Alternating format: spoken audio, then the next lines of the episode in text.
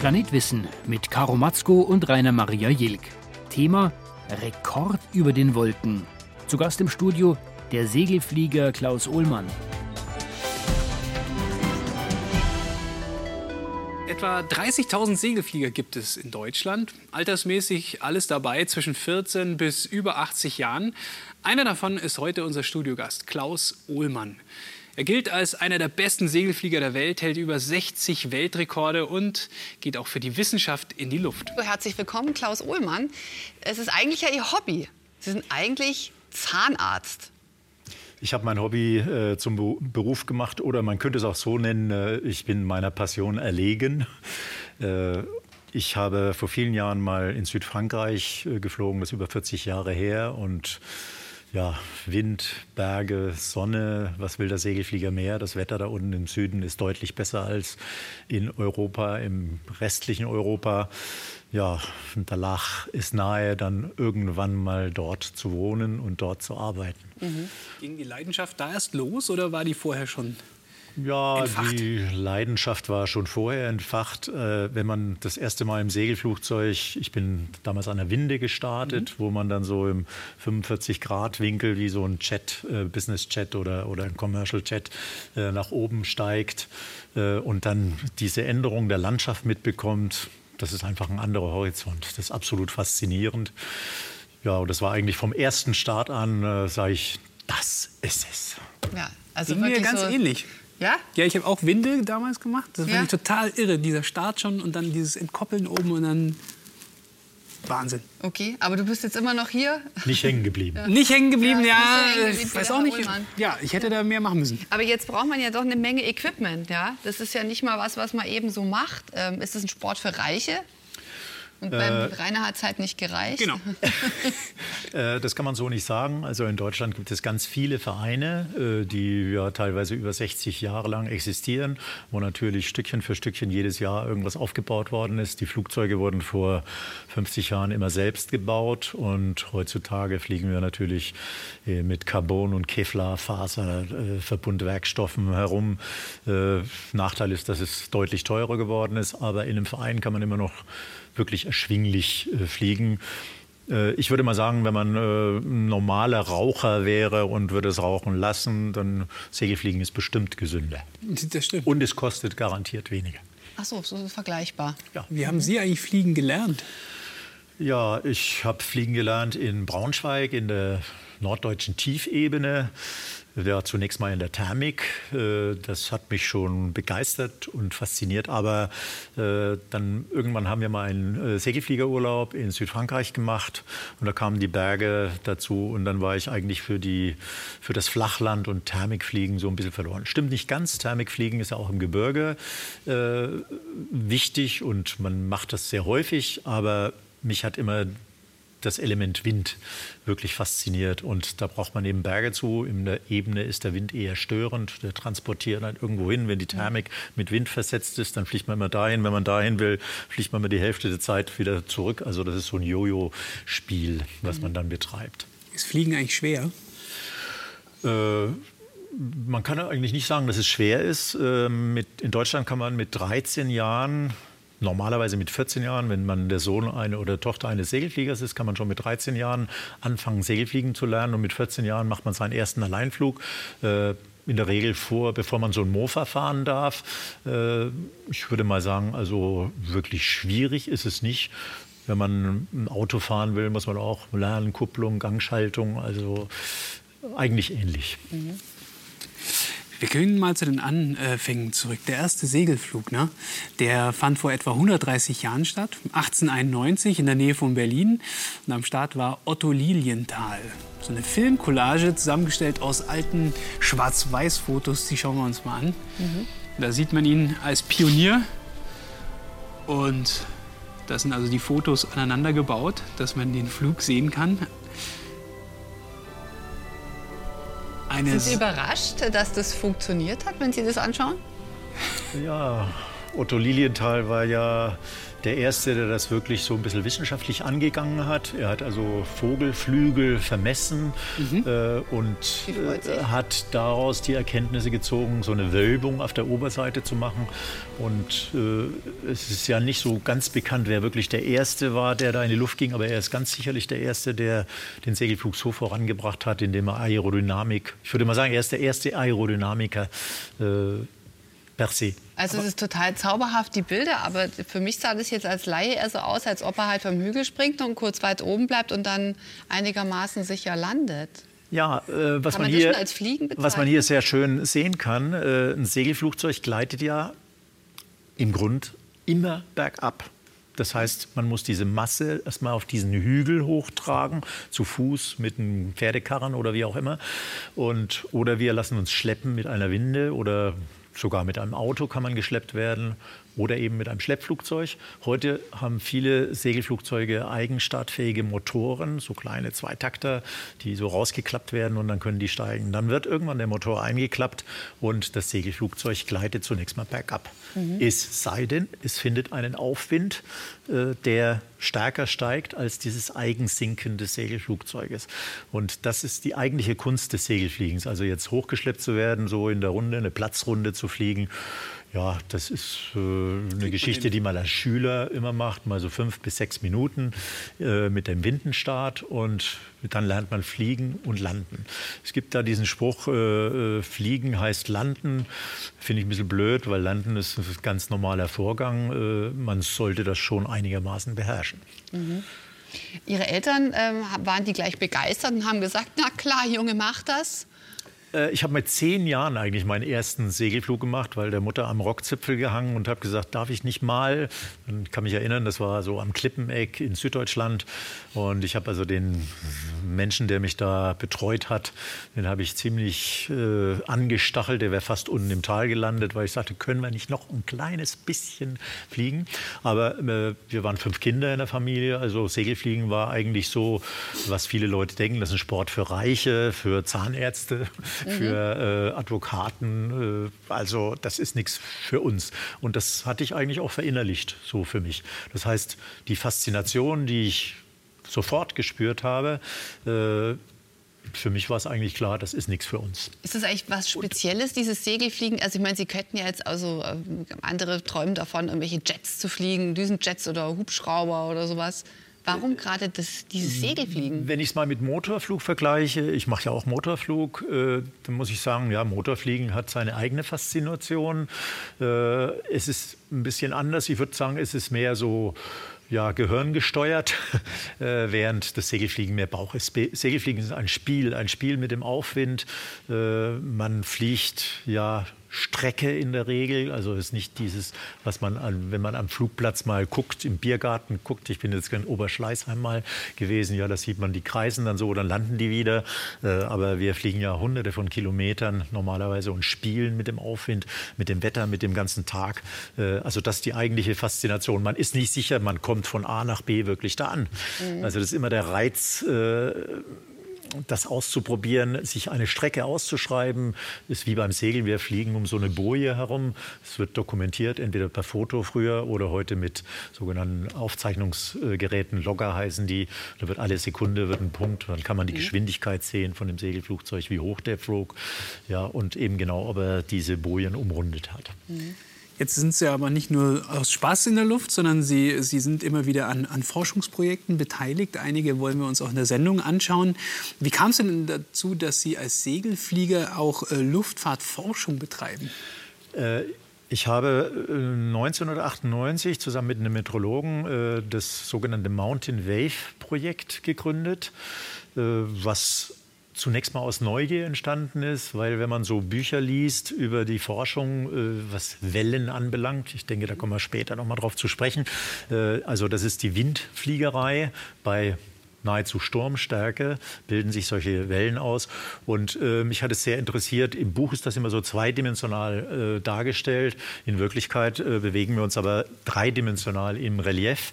Äh, und da gibt es natürlich, wie wenn man in so einen Gebirgsbach schaut, da gibt es Wirbel, die so horizontal sind, vertikale Wirbel. Also man sieht im Gebirgsbach sehr schön, dass das Ganze ja völlig anders ist als so in so einem dreidimensionalen, äh, im zweidimensionalen Buch jetzt, wo dann so eine sinusförmige Welle ja. ist. Im Lee entsteht dann so eine Wellenschwingung. In Wirklichkeit läuft das also so und wirklich dreidimensional. Und mich hat das sehr interessiert. Äh, wir haben dann äh, mit segelfliegerischen Wissenschaftlern äh, zusammen dann uns das mal angeschaut und ich bin eigentlich so ein Holistiker, mehr so ein Erfahrungsmensch, empirisch. Aber mich interessiert natürlich jetzt, sagen wir mal, Leute, die lesen und schreiben können, sprich rechnen, Physik, die Physik der Atmosphäre verstehen. Man kann da sehr viel lernen. Mhm kann sehr viel lernen. Das werden wir heute auch, nämlich von Klaus Ohlmann. Und ich kann gleich mal sagen, so gut Segelfliegen wie er können nur ganz wenige. Sage und schreibe 60 Weltrekorde im Segelfliegen hält er momentan. Wie bereitet man sich denn auf so einen Flug vor? Also ich meine, auch körperlich und auch für technisch. Ja, äh, körperlich ist es so, dass man natürlich so, wie man sagt immer, Ausgleichssport, man macht einfach Sport, also indem man äh, ein bisschen läuft, Fahrrad fährt, Skifahren. Also in den Höhen braucht man ja auch immer Sauerstoff, äh, weil wir natürlich nicht wie die Bergsteiger uns lange äh, vorher dort in bestimmte Höhen geben, uns und adaptieren können, anpassen können.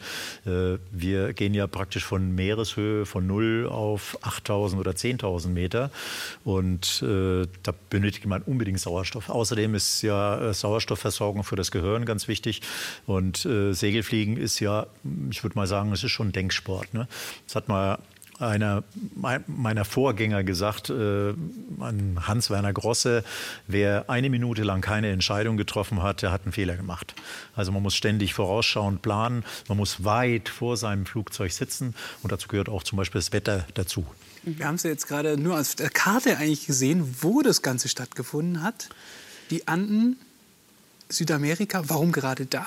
In Südamerika äh, gibt es wie auch in Europa die Jetstreams, äh, die dort äh, sehr viel häufiger vorkommen. Das heißt, ich habe in den Anden zunächst mal deutlich mehr Wind. Man spricht dort von den Roaring Forties, wo mhm. also im Süden von Patagonien eigentlich der sogenannte Polar Jet sehr häufig ist und der macht dann diese Wellenschwingungen. Wie gesagt, ich bin ein absoluter Windfan. Die Thermik ist nice to have, aber äh, Wind ist für mich die Faszination. Und Wind haben wir eben zwei Möglichkeiten: entweder einen Hangsegelflug zu machen oder im Lee eben Wellenschwingungen auszunutzen, wo der Segelflieger wie der Surfer auf einer Welle surft. Er wird durch die Wellenenergie immer wieder hochgehoben. Das haben wir jetzt ja auch gerade im Film gesehen. Dann haben genau. Sie von einer Riesenwelle gesprochen. Man, ich habe die jetzt immer gesehen. Die sehen Sie ja nicht. Woher äh, wissen Sie, dass da jetzt eine äh, Welle Es ist kommt? ja so, zunächst mal weiß man, dass diese Schwingungen da sind, auch wenn die Atmosphäre entsprechend trocken ist und keine Wolken sich bilden. Äh, dann kann man diese Wellen, man weiß, wie die physikalisch entstehen. Im Lee, in der windabgewandten Seite von einem Hindernis, werfen sich diese Wellen auf und dort hat man in einer bestimmten Distanz eben dann mit einer großen Wahrscheinlichkeit eine, Schwingung, die eben so einen Aufwärtsimpuls liefert, den wir brauchen. Äh, wenn es feucht genug ist, dann sieht man diese Wolken, die sich dort bilden. Im unteren Bereich sind das sogenannte Rotoren. Ja, man muss sich vorstellen, die Luft äh, wird dort so ein bisschen durchmischt und dort sind auch teilweise sehr heftige Turbulenzen. Oben drüber bilden sich dann lentikulares Wolken, also linsenförmige Wolken, die äh, sehr gut erkennbar sind. Bei Föhn gibt es hier zum Beispiel in München, gibt es also äh, lentikulares Wolken. In jedem Gebirge, die Alpen, das Zentralmassiv, die Pyrenäen, in Norwegen die Gebirge, überall entstehen dort Wellen. Und äh, ich habe da also im Zusammenhang mit dieser wissenschaftlichen Geschichte gerade in diesem Jahr sehr viel geflogen.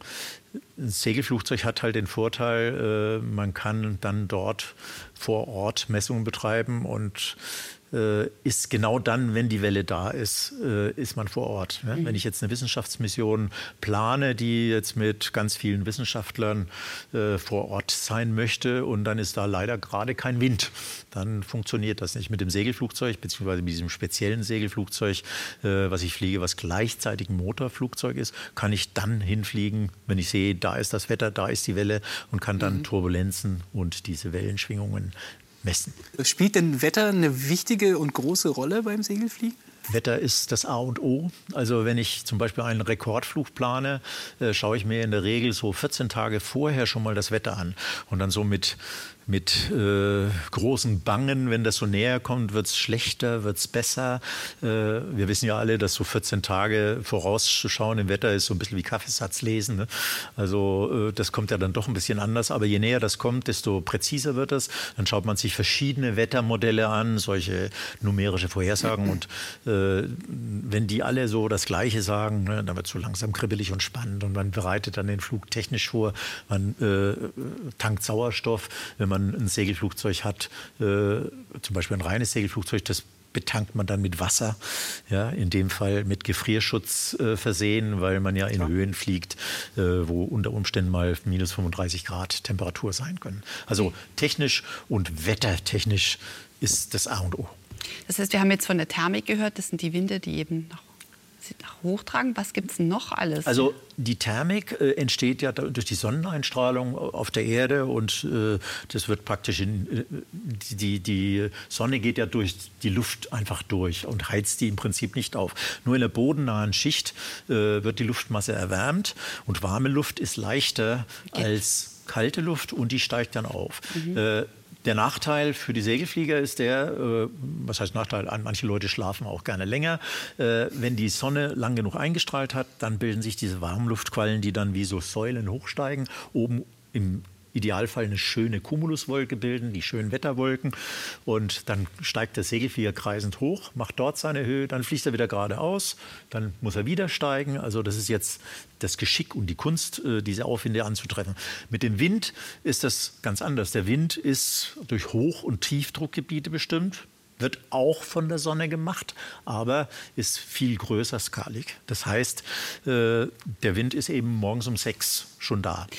Kommen wir jetzt mal zurück nochmal zu den Lehwellen, die wir gerade schon angesprochen haben. Also Wind, der nach oben gelenkt wird, weil er auf einen Berg trifft. Das kann ich mir ungefähr vorstellen. Die Thermik, die warme Luft steigt auf wie beim Heißluftballon. Kann ich mir auch vorstellen, haben wir jetzt verstanden. Aber für die Lehwellen haben wir Ihnen noch mal eine Grafik vorbereitet.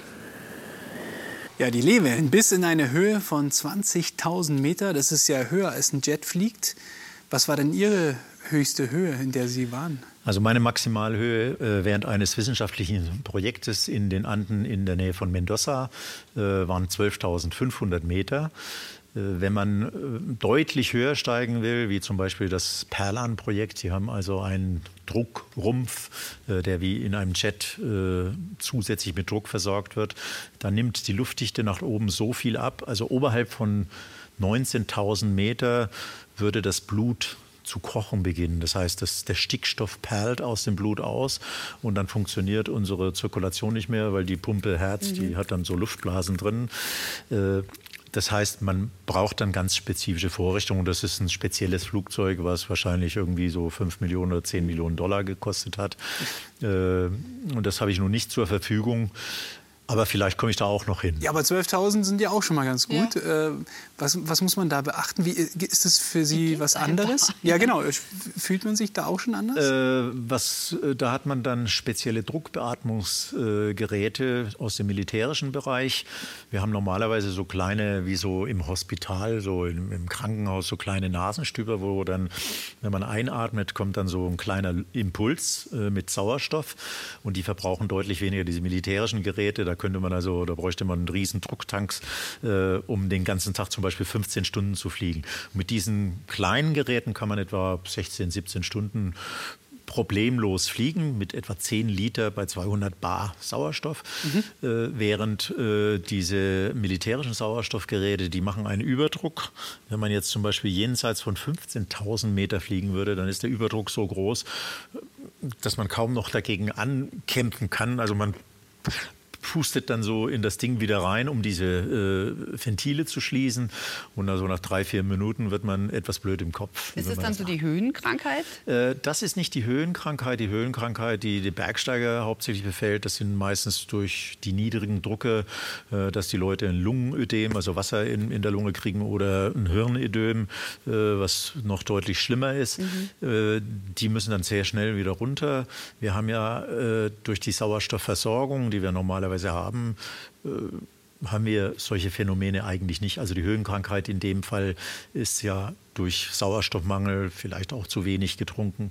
Äh, da, bei uns ist das weniger der Fall. Was kritischer zu sehen ist, wenn ich zum Beispiel in 15.000 Meter jetzt fliege mit dieser militärischen Anlage, ich brauche da Redundanz, das heißt, ich brauche eine zweite Anlage ganz sicher, weil ich keine Chance habe, aus dieser Höhe wieder runterzukommen. Also äh, so in 10.000 Meter hat man ungefähr 90 Sekunden Zeit, bevor man ohnmächtig wird. Oh, das ist nicht viel. Das ist nicht viel. Ne? Also wenn man, wenn man merkt, dass man so ein bisschen komisch im Kopf wird, Dann ist eigentlich die Hälfte der Zeit schon rum. Mhm. Äh, und äh, man hat eben nicht mehr die Möglichkeit, so schnell abzusteigen, äh, dass man wieder in, in normal mhm. beatmet. Also etwa 4000 Meter wird man wieder normal halbwegs. Das, äh, das, schafft man dann nicht mehr. Da würde das Flugzeug unter Umständen, würde man die Kontrolle über das Flugzeug verlieren. Äh, ein Phänomen ist da oben auch noch, äh, die Aerodynamik des Flugzeuges wird anders. Das Flugzeug fliegt ja sehr, sehr viel schneller gegenüber den Luftpartikeln. Äh, und ein Phänomen, was sehr gefährlich werden kann, ist das sogenannte Flattern. Also ich darf zum Beispiel mit dem Flugzeug, was eine Maximalgeschwindigkeit von 270 km/h hat, angezeigte Geschwindigkeit, darf ich dann in 10.000 Metern nur noch 185 fliegen, weil meine wahre Geschwindigkeit, die True Airspeed, ist deutlich höher. Das heißt, ich bin dann, äh, ich fliege dann gegen die Luftmoleküle, die zwar weniger da sind, aber mit 300 oder 400 Stundenkilometer mhm. an. Und dann können Phänomene entstehen am Flügel, kann sich sogenanntes Flattern bilden. Ne? Da gehen mhm. Schwingungen durch die, den Flügel und das kann sehr schnell dazu führen, dass das Flugzeug einfach auseinanderbricht. Ne? Oh. Das ist also, wenn man, wenn man so ein Flügel, das ist die Elastizität des Flügels. Ja. Also wenn der Flügel zum Beispiel anfängt, so sich aufzuschaukeln, mhm. ja, dann macht das eine Schwingung. Äh, gleiche Phänomene kann man äh, bei Wind an Brücken. Es gibt so bekannte Bilder, wo so eine, ja. so eine Brücke in Schwingungen gerät und dann plötzlich äh, auseinanderbricht. Das ist ähnlich. Ne? Mhm. Ne? Also da ist nur der Wind am Boden so stark. Mhm. Also das ist eines der Risiken, die man dort oben auch beachten muss. Ja, weit nach oben fliegt Klaus Uhlmann öfters. Ein ganz besonderer Flug war die Überfliegung des höchsten Berges der Welt, des Mount Everest. War das für Sie auch so ein Wow-Gefühl, als Sie da drüber geflogen sind? Es war insbesondere ein Wow-Gefühl. Wir, wir, haben ja zunächst mal den Flieger von Berlin nach Kathmandu geflogen. Das war schon, äh, also das war alles im Motorflug, weil das ging gar nicht anders mit Luftstraßen, die man da berücksichtigen muss, die ganzen Funknavigationshilfen. Also im Grunde genommen fliegt man dann wie so ein äh, Jet, äh, nur dass man etwas langsamer fliegt. Also wir haben 14 Tage gebraucht. Das war ein eigenes Abenteuer. Aber äh, in dem Wissenschaftsprojekt eingebunden zu sein mit der Deutschen Forschungsanstalt für Luft- und Raumfahrt. Das war natürlich schon mal faszinierend, äh, die Technik dort auszuprobieren. Selbst dieses Flugzeug, äh, das ja ein Segelflugzeug und Motorflugzeug ist, in diesen Höhen auszuprobieren, das hat noch nie jemand gemacht. Wir waren ja gezwungen, das Ganze im Motorflug zu machen, weil die Instrumente, die Kameras, die brauchten also sehr viel Energie, die wir mit Batterien, die wir normalerweise im Segelflugzeug haben, äh, das reicht nicht aus. Ne? Also da müsste man dann noch einen Anhänger hin mit Batterien rumschleppen. Ach so. Äh, das heißt, wir mussten den Motor äh, dazu benutzen, einen Generator zu haben. Aber so ein Flugzeug in 9200 Meter zu fliegen mit einem Motor, das ist etwas ungewöhnlich. Ne? Also so ein normales Motorflugzeug, ja, wenn der 4000 Meter hochfliegen kann, ist das schon toll. Das Ding hat 115 PS mit einem Turbo und äh, keiner wusste, dass das auf Dauer in dieser Höhe so fliegen kann. Und wir haben das also praktisch, das war eine Erstaufführung auch von dem Motorflugzeug her. Ne? Mhm. Äh, Nun ging es ja da um zwei Dinge, ja, um die Luftwirbel und um die Kartografierung. Reden wir erstmal über die Luftwirbel. Ähm, Wie entstehen diese Luftwirbel dort? Äh, das ist ja so, und das war eines unserer Probleme. Wir wollten ja zunächst mal möglichst wenig Wind haben, weil mit den Kameras außen dran, also das Flugzeug, wir hatten zwei Flugzeuge, eines mit diesen Außencontainern, sogenannte Pots, wo die Kameras äh, drin waren, äh, und ein anderes Flugzeug, mit dem ich üblicherweise fliege, was sozusagen als Explorer-Maschine gedient hat. Wir hatten ein großes Problem. Wir waren circa sechs bis sieben Wochen erstmal in Kathmandu blockiert, weil die Genehmigung einfach äh, nicht so funktioniert hat, obwohl das über ein Jahr vorher eingetütet war, über das Auswärtige Amt und äh, ja. über Universitäten. Aber wir haben also die Genehmigung nicht gekriegt. Und dadurch kamen wir in den November rein und dann äh, um diese Jahreszeit sind zum Beispiel keine Bergsteiger mehr dort, weil dort eigentlich fast jeden Tag Sturm ist bis 200 km/h. Oh. Äh, die höchsten Windgeschwindigkeiten, die ich dort gemessen hatte, äh, waren bei 250 km/h. Okay. Ja, und das ist dann nicht mehr wirklich lustig, wobei der Jetstream, also das sind starke Windbänder, die sich äh, um die Erde bilden, auch in den Anden fliegen wir damit. Äh, dieser Jetstream, äh, der ist dann voll ausgebildet über dem Himalaya läuft parallel zum Himalaya.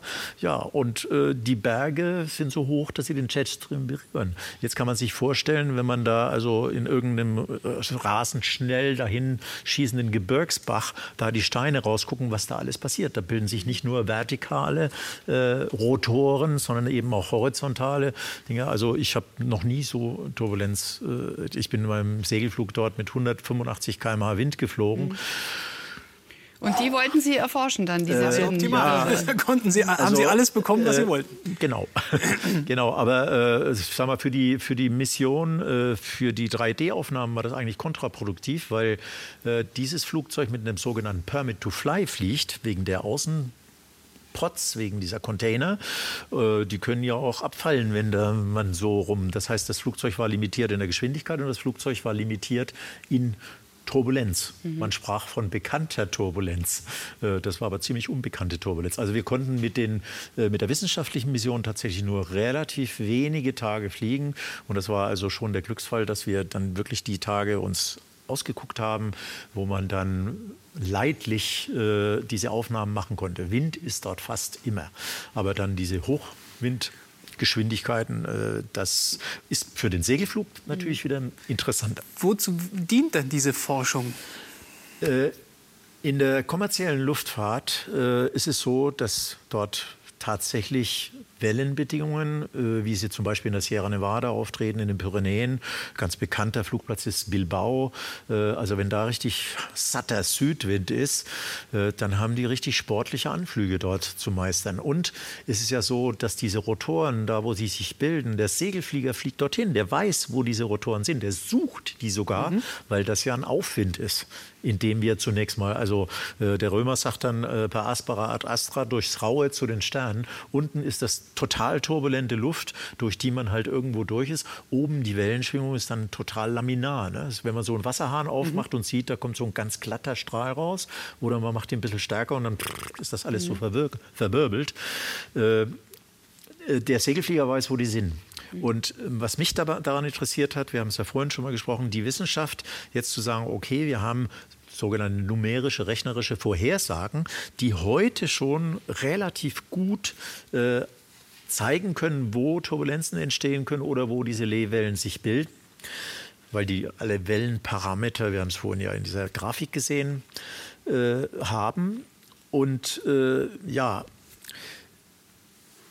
der Segelflieger kann jetzt ausprobieren, ob zum Beispiel diese numerischen Vorhersagen tatsächlich so stimmen. Ja, wir haben ja praktisch ein Freiluftlabor. Der Wissenschaftler ist interessiert, sind denn meine numerischen Vorhersagen jetzt auch wirklich so akkurat? Und ich kann äh, dorthin fliegen und kann sagen, jawohl, der Rotor steht tatsächlich mhm. an dieser Stelle. Und theoretisch wäre denkbar, dass man an solchen äh, schwierigen Flugplätzen in Denver zum Beispiel gibt es häufiger mal harte Landungen äh, aufgrund solcher Wellenvorgänge. Das heißt, Sie sammeln quasi dafür Daten? Wir sammeln Daten. Das ist ist das, was wir im Moment äh, machen, auch mit der DLR, ein neues Projekt in Argentinien, äh, um solche Vorgänge zu speichern. Mhm. Die die ganzen Wellenparameter, Temperatur, äh, 3D-Wind, also vertikale Strukturen, das wird dort gemessen mhm. und dann entsprechend an der Universität ausgewertet. Mhm. Also das mache ich nicht, Gott sei Dank. Ich fliege, äh, ich fliege lieber. Mhm. Jetzt kommen wir noch mal zurück zur 3D-Karte, die mit Ihrer Hilfe vom Mount Everest erstellt wurde. Wozu braucht man denn diese Karten? Hilft das auch den Bergsteigern? Also, äh, diese Karten könnten zum Beispiel dazu benutzt werden, um äh, an Höhenkrankheit erkrankte Bergsteiger dort oben wieder runterzuholen.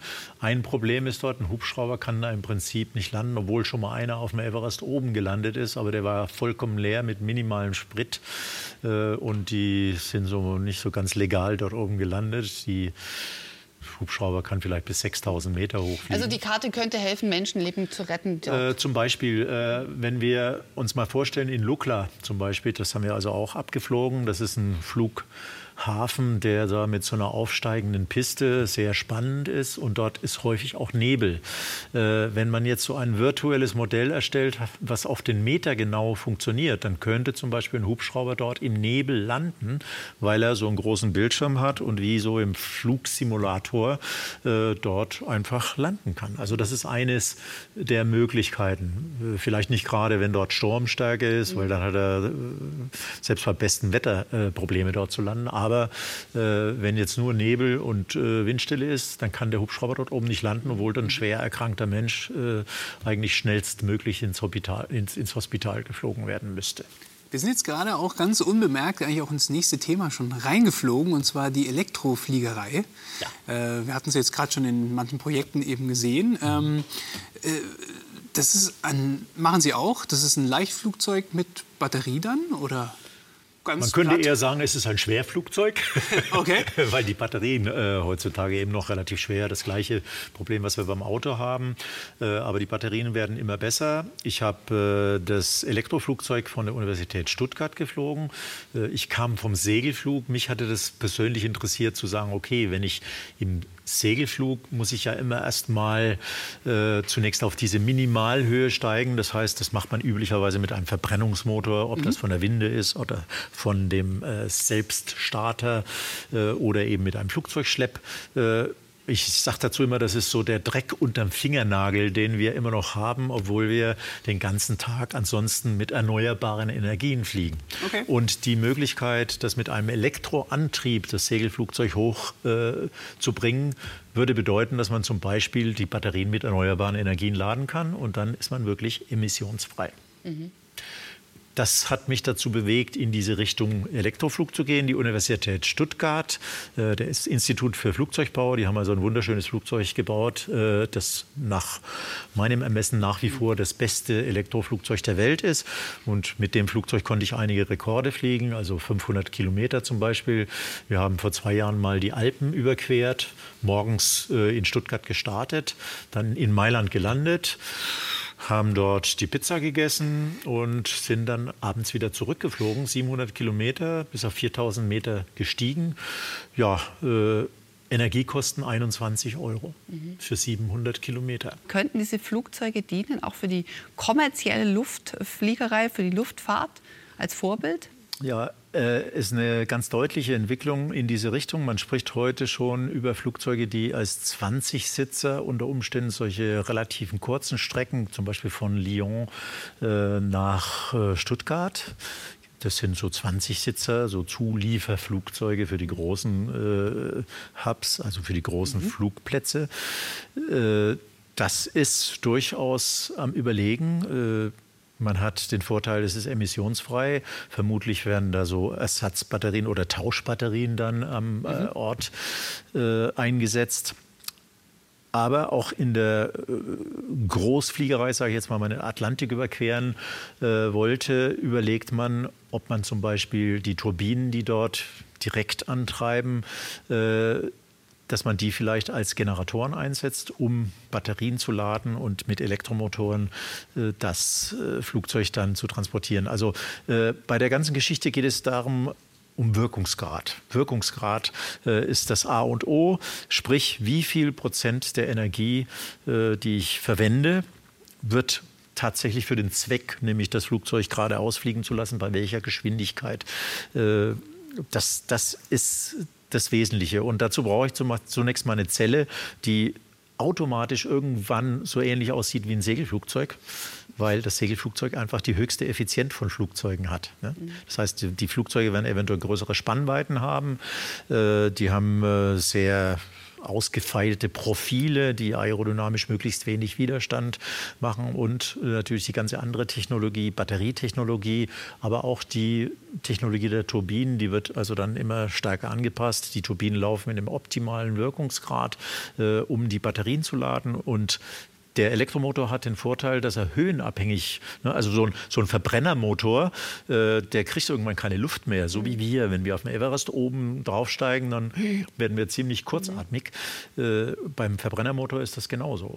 Also ein normales Flugzeug kann äh, in der Regel mit einem normalen Verbrennermotor vielleicht bis 4.000, 5.000 Meter fliegen. Mhm.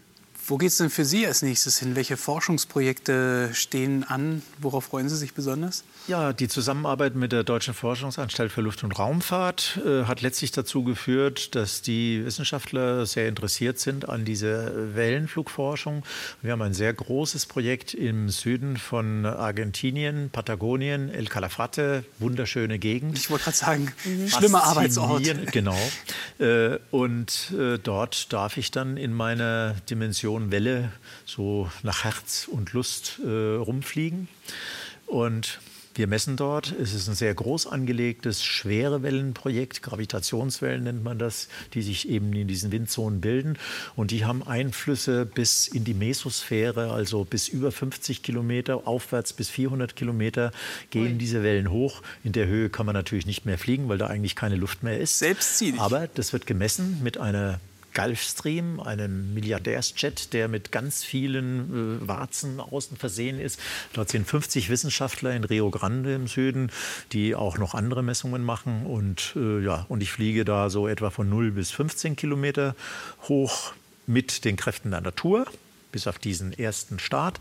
Und der Gulfstream, der fliegt äh, in 15.000 Meter Höhe und misst nach oben bis in die Mesosphäre hinein, wo sich diese Wellen gegebenenfalls brechen. Und die haben dann auch einen Einfluss auf das Wetter. Also da ist, das ist da sind wir irgendwie ganz vorne mit der Forschung dabei. Und mhm. das finde ich toll, dass der Segelflug da was dazu beitragen kann. Ja, wir danken Ihnen jetzt und Ihnen vielen herzlichen Dank für den Besuch. Falls Sie noch einen Reporter brauchen,